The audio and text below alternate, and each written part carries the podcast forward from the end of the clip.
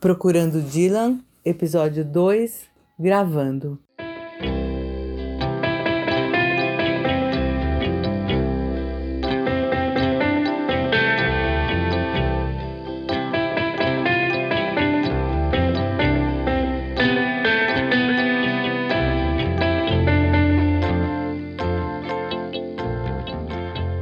O episódio vai falar do ano importante na carreira do Bob Dylan, que é 1965 ele passou a ser reconhecido pela autenticidade dele como músico, pelas composições dele e não só como um cantor folk, seguidor de Woody Guthrie, como vinha acontecendo desde então.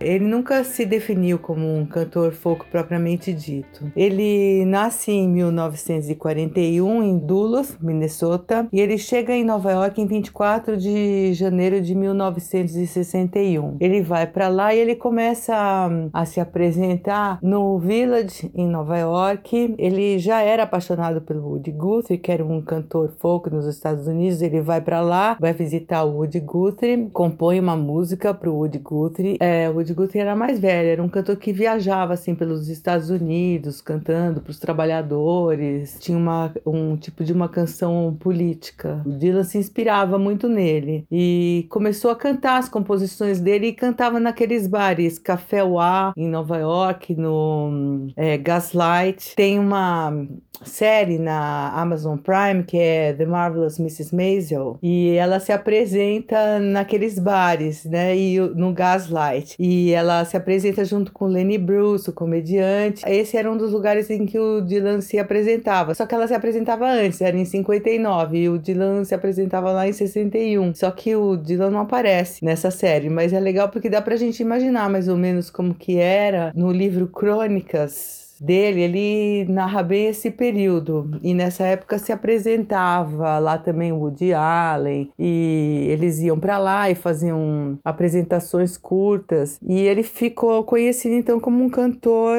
de música folk, música popular dos Estados Unidos. Só que com o tempo ele foi fazendo as composições dele que foram se afastando um pouco disso, mas ele nunca se rotulou, eu sou um cantor folk, nunca foi isso. Ele compôs compôs, ele, a, as composições dele eram é, também eram afinadas politicamente com o espírito da época e tudo, mas ele nunca eh, se assumiu como um cantor folk.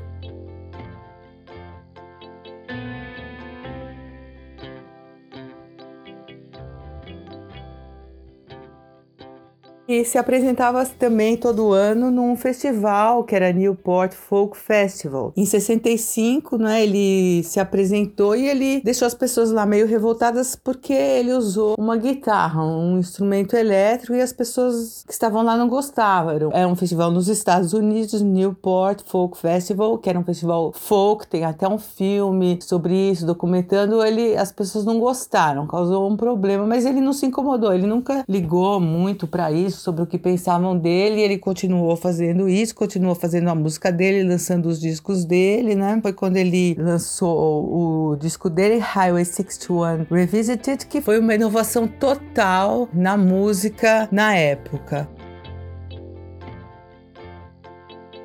Em 66, ele foi fazer uma turnê mundial e essa turnê assim foi um marco assim na carreira dele. As pessoas em muitos lugares não gostaram. Ele estava sendo assim visto com uma certa ambiguidade. Alguns esperavam folk, ele não era folk. Ele também não podia ser definido como rock and roll. Os Beatles na Inglaterra adoraram ele. Os Beatles sempre assumiram uma influência grande que o Bob Dylan teve. E aí as entrevistas uh, que ele dava sempre eram entrevistas ambíguas. Ele na época não se dava muito bem com a imprensa.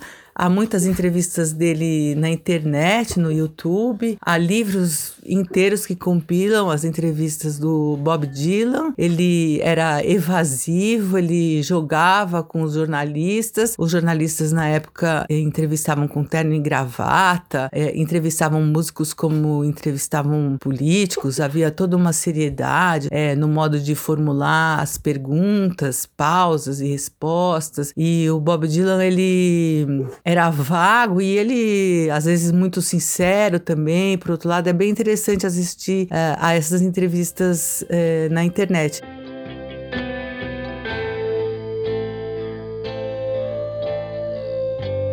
Uma delas, por exemplo, que ele deu ao Nat Hentoff da Playboy em 66, tá inteirinho o áudio dessa entrevista tá no YouTube, tem mais de duas horas. É uma entrevista assim bem pausada, eles estão os dois muito concentrados. Ali ele fala que é, a música tradicional folk ela não precisa ser protegida, que ninguém vai atacar, que ninguém precisa ficar preocupado com isso. E ele diz ali: Everybody knows that I am not a folk singer. Todo mundo sabe que eu não sou um cantor folk.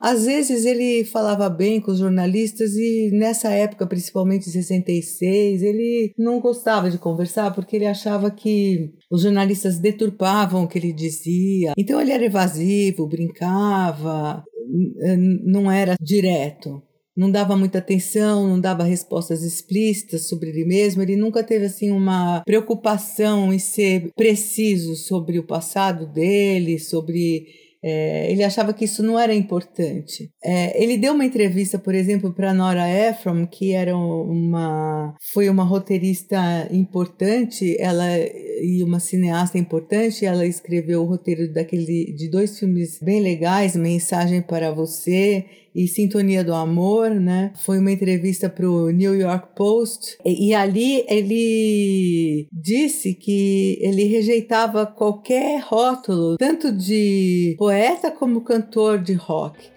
Ele falou assim: é, folk rock. I've never even said that word.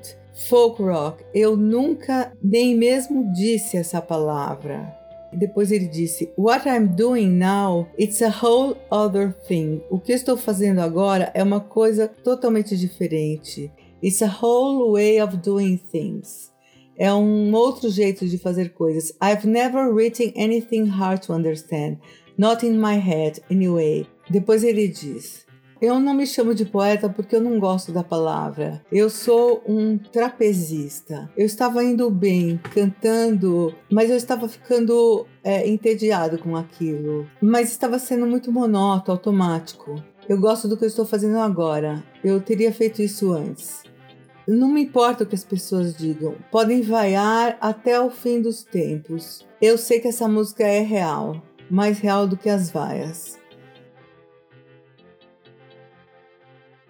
O filme do Scorsese, o No Direction Home, mostra também muitas entrev dessas entrevistas. E no Manchester, Manchester Free Trade Hall, em 17 de maio de 66, acontece uma cena que entra para a história da música totalmente, que ele tá tocando, né? Ele toca Ballad of a Thin Man, que é uma música bonita. Aí alguém grita, Judas, porque decepcionado, né? Porque se sente traído, porque queria que ele tocasse aquelas mesmas músicas com o som, a gaita, a harmônica, com que ele tocava sempre antes. E aí ele fala para a banda dele, play fucking loud Louder. E aí ele começa a tocar Like a Rolling Stone, que é, Stone, que é uma música super conhecida dele. Essa cena também tá no No Direction Home e é muito legal de ser vista, né?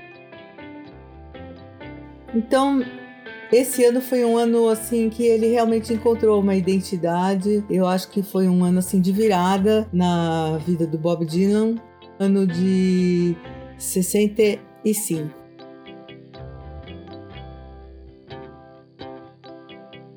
A dica desse episódio é o álbum Highway 61 Revisited de 1965, que começa com Like a Rolling Stone, depois a quinta música é Ballad of a Thin Man, depois a sétima Highway 61 Revisited e a nona Desolation Row. Esse CD tá no Spotify e todas as outras plataformas.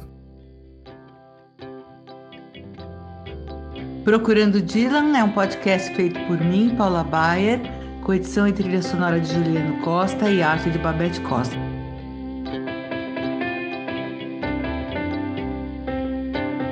Até a semana que vem.